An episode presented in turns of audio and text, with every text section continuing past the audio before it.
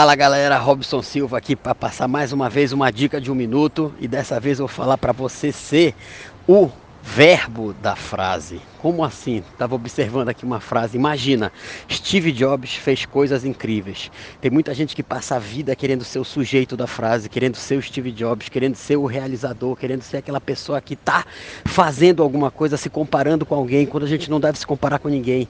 Assim como tem pessoas que querem ser o adjetivo, que querem ser o incrível, querem ser o lindo, querem ser aquela pessoa que, que, que, que foca no, no maravilhoso, quando na verdade a gente só vai ter grandeza quando a gente focar no verbo. Steve Jobs Jobs fez coisas incríveis. Você tem que fazer.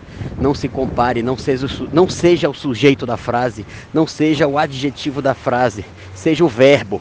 Faça, haja. Só assim a gente vai construir coisas incríveis. Beleza, galera? Um abraço para todo mundo.